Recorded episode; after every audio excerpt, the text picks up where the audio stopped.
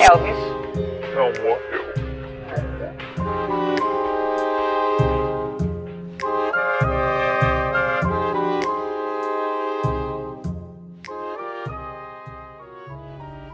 Paz de Cristo para todos vocês, sejam bem-vindos a mais um Elvis Não Morreu. É, hoje com um tema religioso. Antes de começar, é, eu gostaria de informar que nossa intenção aqui não é de ofender ninguém, e sim divulgar um tema muito que é polêmico, mas como a gente falou no primeiro episódio, teoria da conspiração surge muitas vezes de onde tem pouca informação, e, as religiões com muita variedade de informação pelo mundo acaba sendo um prato cheio para as pessoas viajarem nisso.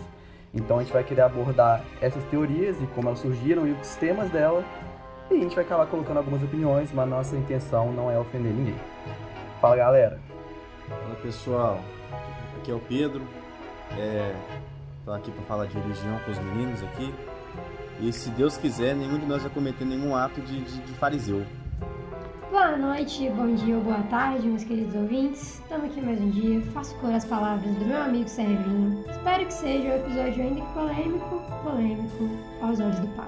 Amém. Bem-vindos a mais um Elvis Não Morreu. Aqui é a Dai. Eu espero que o assunto, né, o tema seja enriquecedor, mas que eu não ofenda ninguém. E é isso. Ninguém quer Consegue. ofender ninguém.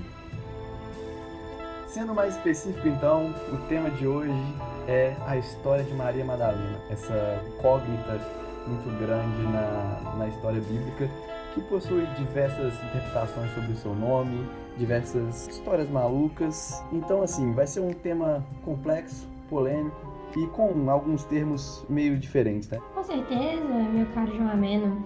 Bom, galera, assim, eu tenho que contar pra vocês que eu sou a única presente aqui nessa discussão formada pela Igreja Católica, uma pessoa crismada. Então, utilizando de todo o meu conhecimento agregado do catolicismo, eu queria trazer alguns termos, assim, para poder ajudar é, no entendimento do episódio, né? Tipo, ninguém é obrigado a saber nada das palavras difíceis que teremos que trabalhar hoje. E a gente vai ter esse glossário também é, anexado à nossa descrição, para quem está nos ouvindo em plataformas com descrição.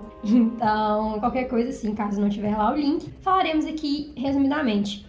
Então são poucos termos e assim, vou trazer o primeiro deles, que é apócrifo, que é basicamente um livro ou obra clandestina, assim, que é não reconhecida. Nosso segundo termo é códice, que é uma pequena placa encerada, é coisa assim dos antigos romanos e é utilizada para escrever, assim, né, para poder pugilar. Também temos, falaremos muito sobre epítome, que é basicamente um resumo, é um modelo Que ideal, geralmente tipo assim, simboliza alguma coisa, é um resumo, um modelo ideal, um modelo ideal de alguma coisa. Perfeito. Dai, assim, é uma pessoa muito sábia também. É, temos também, né, o famoso evangelho, e aqui temos também, entre parênteses, do nosso glossário canônico. Basicamente é, tipo, aquela, aquela parte, né, amplamente aceita pela comunidade cristã, basicamente que está na Bíblia, que é oficial, assim, né? Temos ali os quatro evangelistas para os conhecedores. É, também fala- falaremos sobre gnósticos, que é basicamente sobre o ato de conhecer, né? Então, tipo assim, gnose é o conhecimento, ciência, sabedoria. Então, em resumo, esses são os nossos termos especiais para esse episódio. E vamos falar agora de Maria Madalena, né, meu time? Mas e aí? Que. Vou começar com esse negócio. Quem que era essa moça aí, Maria Madalena? O que, que, ela fez? Jogou onde? Então, eu acho que antes de qualquer coisa, é importante assim deixar claro que a abordagem que a gente quer fazer aqui hoje é sobre uma teoria específica sobre a vida de Maria Madalena, que é sobre o relacionamento dela com Jesus Cristo. Existe essa teoria da conspiração que ficou mais famosa alguns anos atrás em função do filme Código da Vinci, que também é baseado num livro de Ô, gente, meu rato tá fazendo barulho. Meu Não, Não, acontece. É, toda vida é uma vida de Deus, Dai. Gente, nesse podcast teremos um rato de fundo fazendo barulho, mas tava tudo na arca, então tá É, tudo um bem. rato- É um Aqui rato mesmo? rato, é tipo, a. Dai Dai virou portuguesa e tá chamando o mouse dela de rato? Eu não tô entendendo. Não tem mais coruja. Muito triste quando é coruja. Que isso, esse pessoal tá criando até rato agora. É, Voltei. Ah, não sei o que vocês falaram aí, mas de novo. Não, eu introduzi É. pro podcast, vai ter o rato no podcast, tipo assim, tá super no tema. Falei da garrafa É. de manhã, sério. O hamster, a hamster, ela ainda não tem nome, mas ela tá aqui, eh, chegou o horário do exercício físico. Mas enfim, a questão é que esse livro de Dan Brown, ah, o Código da Vinci, trouxe, além do filme, trouxe à tona essa, essa faceta, né, essa possibilidade da vida de Maria, que é de ela ter tido um relacionamento Ah. com Jesus Cristo e inclusive eles terem descendentes, que, que uma linhagem que chega até os dias de hoje. Mas assim, vamos pelo começo, vamos começar, né, pelo começo. Então, em 1945, um camponês descobriu que se tornaria a biblioteca de Nag Hammadi, N-A-G-H-A-M-M-A-D-I, Nag Hammadi. Falando assim porque eu não sei qual é a pronúncia, né, gente? Essa é a cidade da descoberta, é, da descoberta que eu vou citar agora, e ela fica no Alto Egito. É uma coleção grande de textos gnósticos do, do cristianismo primitivo, que estava lacrada numa jar grande, que aparentemente, assim, na época, lá no ano de 367 d.C., um bispo da região resolveu que os textos precisavam ser proibidos. Então foi feita aquela coleta, né? Mas algumas fontes falam que ele determinou que elas fossem destruídas. Outras não citam que ele determinou.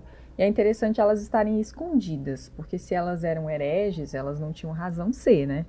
Historicamente, a Igreja Católica tem essa questão, né, de muitas vezes, é, em tempos antigos, querer esconder é, informações é, da- do público. Tivemos a Inquisição aí, muita coisa. E isso pode acabar contribuindo para essas teorias, né, Daí? é, houve uma curadoria muito pesada do conhecimento durante os tempos medievais, principalmente. A Exato, ia famosa- trazer o mesmo ponto. Fato curioso que eu não sei se é real é que ah, mas apareceu em mais de uma fonte é que os dois irmãos que tinham posse, né? Teve o cara que achou e provavelmente o irmão deles tinham posse desse material. é, eles tentaram vender, tipo, contrabando mesmo. E a mãe deles chegou a queimar parte do material. Ah, teve uns que falaram assim, teve um- uns lugares que falaram que é porque ela achou que era, era herege, e teve simplesmente porque ela ignorou que era, era só papel, e ela foi lá e queimou. E quando os estudiosos tomaram conhecimento do material, foi um trabalho para poder reunir tudo, já que como eles conseguiram vender uma parte, tinha escritura inclusive vendida para colecionador, então teve briga na justiça para recuperar. E aí outro ponto foi que quando, né, na hora de fazer a tradução, não se chegava a um, a um consenso sobre como executar essa tradução. Mas aí, se a gente for entrar em detalhe, é muita coisa, mas eu estou tentando assim, nossa ponta Maria, a gente vai chegar lá. E aí, esse material, é, depois de traduzido para o inglês, né, por um, por um profissional es- escolhido especificamente, ele foi todo reunido no Egito e hoje é Tesouro Nacional. Também em janeiro de 1896, um cara chamado Karl que eu acho que essa pronúncia, ele é alemão, é, comprou um códice. Lembrando que códice é, são aquelas escrituras em tábuas lá do Egito, lá no passado, que o pessoal fazia escrituras assim, é, no material mais rígido. Esse material foi recém-descoberto quando ele comprou, atrás de uma parede de uma sepultura cristã na cidade de Acmin, que fica no Alto Egito também. O códice, o códice escrito numa língua no Antigo Egito chamada copta foi traduzida para essa língua do grego e foi enviado à Ilha dos Museus, que é uma ilha também na, na cidade de Berlim, e por isso viria a ser conhecido como Códice Gnóstico de Berlim ou Códice de Acmin, na cidade que foi é, descoberta. O códice é datado talvez do século IV ou V, contendo quatro textos. A gente tem o Apócrifo de João, que é filho de Zebedeu, irmão de Tiago, é bem específico esse João, e relata as aparições de Jesus a João após sua ascensão ao paraíso. Tem o Apócrifo de Sofia, lembrando que Apócrifo, gente, são livros que a, a, a Igreja Católica não considera como é, válidos, assim. Ah, o Apócrifo de Sofia de Jesus Cristo, bem místico, assim, vai tratar a criação de universo, deuses, anjos, imortalidade, espiritualidade e, inclusive, alguns outros temas. Eu lembro de ver a citação do, da, de, de metafísica como nos assuntos tratados nessa, nessa escritura.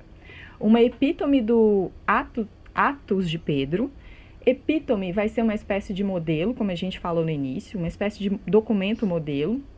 E esse documento relata é, alguns dos milagres de Pedro, é, que incluem ressuscitar peixe, fazer cachorro falar, além de discutir alguns assuntos assim dentro de, do gnosticismo. E o principal é o Evangelho de Maria Madalena, que está dividido em duas sessões e que está claramente bem preservado, mas assim, de 19 páginas estão faltando 10. Especificamente as páginas de 1 a 6 e de 11 a 14, que fazem toda a diferença na hora de, assim, de chegar à conclusão, de, de fazer interpretação de alguns estudos depois desse material. É, esse material, mesmo tendo sido descoberto há muito tempo atrás, ele chegou a ganhar algum destaque em Berlim, mas ele só foi mesmo traduzido em 1955. Inclusive, daí você falou de Pedro fazendo milagre, fazendo cachorro falar. Eu acho que ele até tá até atuando aqui perto de casa, porque tem uns cachorros falando pra caramba. Então aí, se vocês ouvirem aí, é Pedro. Tava na arca, tava na arca. Jesus ama todos. Eu não assumo responsabilidade sobre isso. Eu queria, tipo, inclusive, que a gente desse dois passinhos pra trás, só pra gente poder dar uma contextualizada, porque nem todo mundo conseguiu fazer catequese. Eu, por exemplo, tomei pau. É, fui expulso e tal, parei, acho que na matéria eu parei mais ou menos em Êxodo, não cheguei muito longe. Então, Maria Madalena. Quem foi na fila do pão? Qual a importância dela para o grande mito é, cristão no geral? Será que você pode dar uma resumidinha aí? Ok, assim, nos evangelhos canônicos, que são assim os, os considerados válidos para a igreja, Maria aparece assim umas 17 vezes e ela é citada como aquela prostituta do, do aliás, ela é citada como a adúltera do atire a primeira pedra, se você, né, enfim, Nunca e também como a endemoniada. O primeiro contato entre Jesus e Maria Madalena é acontece no capítulo por- 8 do aquela Evangelho. lá, a Pete, que não tem teto de vidro, atira a primeira pedra. Também. Menina Pete fazendo aí um resgate religioso. É, Maria Madalena, o primeiro encontro dela que a gente vê na Bíblia oficial acontece lá no capítulo 8 do Evangelho de Lucas, que é quando Cristo encontrou Maria Madalena e expulsou dela sete capirotos, sete demônios. E a partir disso, ela passa a seguir Jesus. Sete é muita coisa, né, gente? Várias personalidades. A partir disso, ela passa a seguir Jesus nas pregações e vai estar presente na crucificação e acabou sendo a primeira a encontrar a- a- o sepulcro dele aberto após a, enfim, após a morte dele e acaba que isso torna ela a pessoa que vai relatar para os outros, é, outros discípulos, para os apóstolos, sobre a ressurreição dele, o que torna ela uma pessoa extremamente importante. Tipo, Ah. Jesus se deixou aparecer para ela primeiro. Então quer dizer que ela é tipo uma apóstola também. É que nem, é que nem aquele filme. É que nem aquele filme do George Clooney, então. É Doze Homens e um Segredo. Ela é o por aí, segredo. por aí, por aí. Então, só que a partir daí, é, ela dá uma sumida. Jesus morre, é um ponto bem importante. Jesus morreu e, enfim, ela não aparece mais, é como se ela não existisse. Então, a partir daí, a gente pode ter questionamentos, inclusive, a gente pode perceber que são gerados, assim, questões muito, muito. O imaginário é muito mexido em relação a Maria Madalena. Então, Servin, respondendo a sua pergunta, é, se nos livros canônicos Maria Madalena era só uma seguidora de Jesus, era uma adúltera, era a mulher que encontrou primeiro Jesus depois da morte dele, depois né, da, da ressurreição. Nos livros apócrifos, Maria Madalena é a apóstola dos apóstolos. No livro que é encontrado, aquele de 1896, se eu não me engano, é, nele Maria Madalena ela encoraja os apóstolos justamente naquele momento, logo depois da morte de Jesus Cristo, onde eles estão iniciando a igreja, aquela, né, a igreja cristã, porque eles estão sofrendo, né, perseguição e ela vai ser aquela que vai ter o encorajamento e vai trazer para compartilhar com eles todo o ensinamento que ela teve naqueles momentos mais privados com Jesus Cristo que são aqueles momentos em que, né, as pessoas vão falar, ah, eles estavam juntos, eles estavam sendo. Jesus estava dando muita atenção para Maria, Jesus estava. Porque ela é uma mulher, porque. Hum, Maria. Não, era justamente os momentos onde, por terem uma sintonia muito grande de intelecto, de é, espiritual, Jesus Cristo sentia vontade para compartilhar é, seus ensinamentos mais importantes com ela. Só que justamente nesse período, Pedro, que era o primeiro papa da igreja, tecnicamente, uma espécie de primeiro papa, no evangelho apócrifo de Tomé, que data dos últimos 114 dias, se eu não me engano, da vida de Jesus, Pedro falando: Maria tem de nos deixar, pois as mulheres não são dignas de viver. Que eu acho que assim, um pouco estranho. E aí Jesus responde um negócio meio. Hum, Oi? Eu não falo isso. não. Teoria da conspiração. Não, a gente fera. acredita em você. A gente sabe que a gente tem que desambiguar os nomes, né? Tem um Pedro e tem outro Pedro, tem um João Ah, e tem outro João. de batizar Jesus. Que momento. Esse negócio de nome de apóstolo só dá problema. Ah, enfim, aí João, ó, João. Jesus dá uma resposta meio, né, para nós hoje em dia, ela pode ser considerada meio polêmica. Eis que eu guia- a guiarei para torná-la masculina, para que também ela se torne um espírito vivente, como vós, que sois homens. Pois toda mulher que se fizer homem entrará no reino dos céus. Eu tenho até uma piada para eles, mas não vou fazer não, assim, mas é, é Eu também pensei, eu pensei Polêmica. em várias. Todas vão render um cancelamento bem gostoso. Não, não, não Difícil defender É. Jesus num caso desse. Então, a justificativa que eu li em alguns lugares para isso é que a crença na época de capacidade de procriar, que é uma capacidade feminina, era considerada como algo ruim. Mas eu não cheguei a pesquisar a fundo por quê. Mas enfim, é, você nasce disso, não sei como. Não, não faz sentido, né, gente? Mas fazer o quê? A verdade é que nas escrituras você percebe uma rixa entre os apóstolos, um ciúme, que vai, vai ser uma coisa que, que a gente nota em alguns livros apócrifos mesmo, numa rixa entre os apóstolos e Maria, justamente porque ela tinha uma certa preferência, ela tinha uma proximidade muito grande com ele, e principalmente com Pedro, que claramente tem ciúme da mulher. Mas enfim, Inclusive, é famosamente no, no- na Santa Ceia, que é o quadro da Vinci, né? Que inclusive é muito citado no livro Código da Vinci. É, se você for ver, o Pedro, ele tá com a mão em cima do ombro de Maria Madalena e ele tá com uma faquinha atrás da mão, meio que demonstrando que existia uma tensão ali. Pelo menos essa é uma das interpretações que as pessoas fizeram sobre o quadro do Da Vinci. Que essa rixa, ela realmente, historicamente, tem várias dicasinhas. Quando a gente faz uma análise dessa questão de como Maria Madalena é vista, a gente tem aí a criação de duas formas, ah, dois caminhos que a história de Maria Madalena recebeu. Foi do ponto de vista da- do cristianismo, foi a Igreja Católica que tentou realmente oprimir a existência dela e oprimir a existência da mulher. E a gente tem, e que é tóxico, querendo ou não, e a gente tem o outro lado que é o lado gnóstico, uma crença que vai trazer Maria Madalena como uma líder feminina para para a igreja cristã, só que no meio disso você tem dentro do gnosticismo muitas pessoas que acreditam que Maria Madalena realmente foi esposa de Jesus Cristo. A gente tem aí uns temas, algumas coisas de onde saíram, mas é, é- a coisa é uma bola, é mais uma bola de neve se for prestar atenção.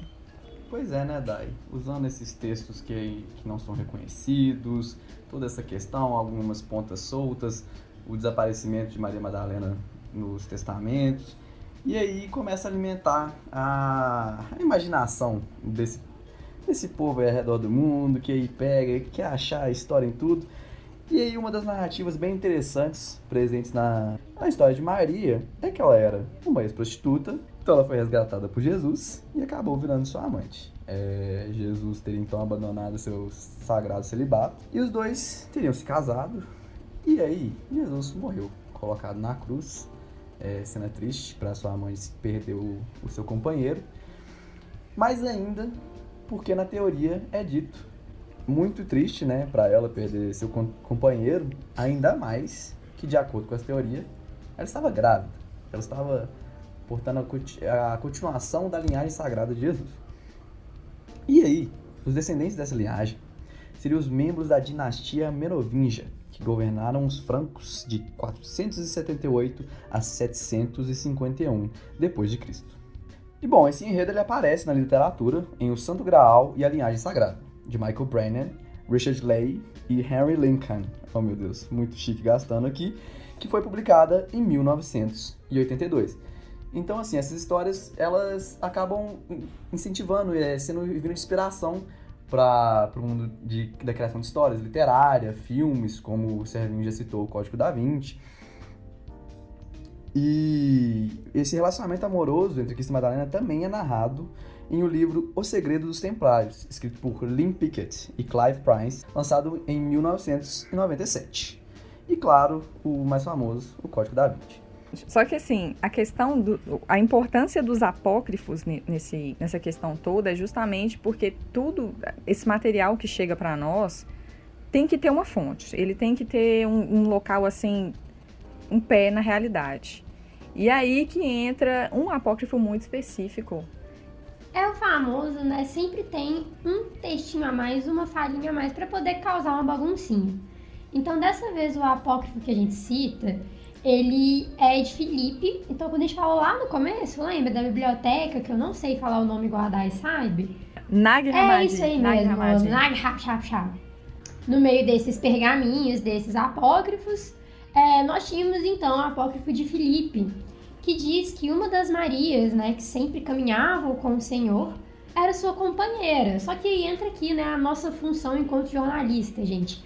A interpretação é um negócio capcioso. Então a palavra companheira na escritura original, né, em grego, poderia significar tanto esposa quanto colega de missão. E aí, nesse mesmo trecho, né, fala que Jesus beijava com frequência sua boca. Só que também fala que Jesus beijava, né? Podemos dizer que os chegados ali na boca. Judas pode ser um exemplo que não deixa a gente mentir. Então nisso a gente coloca um pouco mais de lenha na fogueira, tudo fica um pouco mais confuso, tudo passa a depender um pouco mais de interpretação e não para por aí, né, Pedro? Não, não. Porque né, a gente como como pessoa que vive imersa no, no, no mundo cristão, né, que tipo na, na sociedade ocidental, que o cristianismo é hegemonia, a gente às vezes não para pensar em certas coisas, certos detalhes. Por exemplo, que Jesus ele não nasceu e numa semana depois ele estava com 30 anos na cara. Ele teve uma infância, ele teve uma adolescência, e ele não ficou essa parte toda da vida dele só cortando madeira. Então, a gente pensa, tipo, o que, que aconteceu nesse período entre os 12 e os 30 anos de Jesus? Tipo, que é o período mais abordado na Bíblia, né? A infância dele, o nascimento dele e depois o, a parte que ele estava peregrinando com os apóstolos, é, Jesus Milagreiro. E, tipo, a Bíblia não fala que ele casou, mas nenhum momento também fala que ele não casou. Mas seria bizarro ele ter casado também, porque é um fato que é muito importante na vida de uma pessoa para ser omitido num texto. Ainda mais ter, se ele tivesse um filho, né? que no, principalmente na cultura judaica, naquela época, ter um filho e você passar adiante o nome da sua família, sua linhagem, era um negócio que era gigantesco, né, na vida de uma pessoa. Então, é difícil a gente ter uma certeza a respeito disso. Mas existe um livro que chama Why Was Jesus Single? Que aborda momento jornalismo de fofoca, né? E a Ascara falou aqui de, do nosso lado de jornalismo estão especulando aqui sobre a vida é, amorosa do que é querido revista Jesus Caras de ano zero. Uma das coisas que esse livro vai abordar, a, a, o objetivo é justamente falar sobre analisar essa época em que Jesus viveu, que existiam homens judeus mesmo, que vão ser celibatários por, por, um, tempo, é, por um tempo específico, ou então pelo resto da vida. Então acaba que deixa, assim, Jesus na mesma. Não, não é uma coisa, não é nada de outro mundo. A possibilidade de ele realmente nunca ter Eu se relacionado com ninguém. A gente devia abrir uma enquete, lá, no Twitter, pra ver quem, quem acha o quê, que tá, tá virando episódio de fofoca. Jesus casou ou não casou? Era solteiro ou não era? Tem uma gente, postagem que comenta que pode ser que Jesus Cristo nunca tenha se casado, mas não quer dizer que ele morreu virgem. Polemizou, polemizou. É uma Polemizou coisa que eu nunca demais. tinha parado pra pensar. É, aquele negócio. Polemizei. Ninguém nunca vai saber e nem é da conta da gente. É, e a fofoca aqui tá atingindo outros níveis. Meu Deus do céu. Jesus Cristo.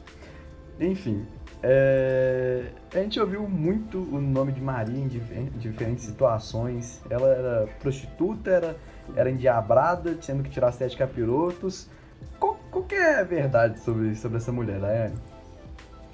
Então, é, tinha Maria Pecadora em Lucas, que é aquela mulher que banha os pés de Jesus com as lágrimas, seca com o cabelo, um negócio assim, beija e unge com essência.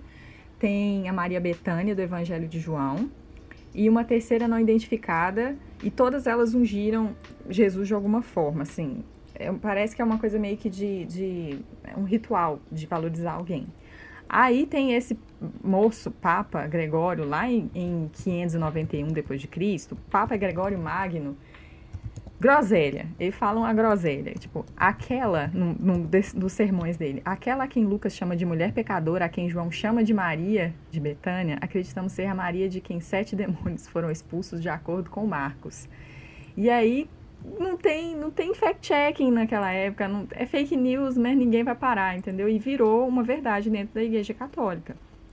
Só que isso é, vira um problema para as mulheres dentro da, da religião, porque isso barrou as mulheres de, de mulheres que têm vontade de ter alguma participação dentro da, da, da Igreja Católica foram barradas, por exemplo, de se tornarem madres, numa posição parecida com padres, é, de se tornarem bispas. E isso existe no, na, na ortodoxia ou protestantismo quando cada um deles se separou do catolicismo. A gente tem realmente essas posições dentro dessas religiões.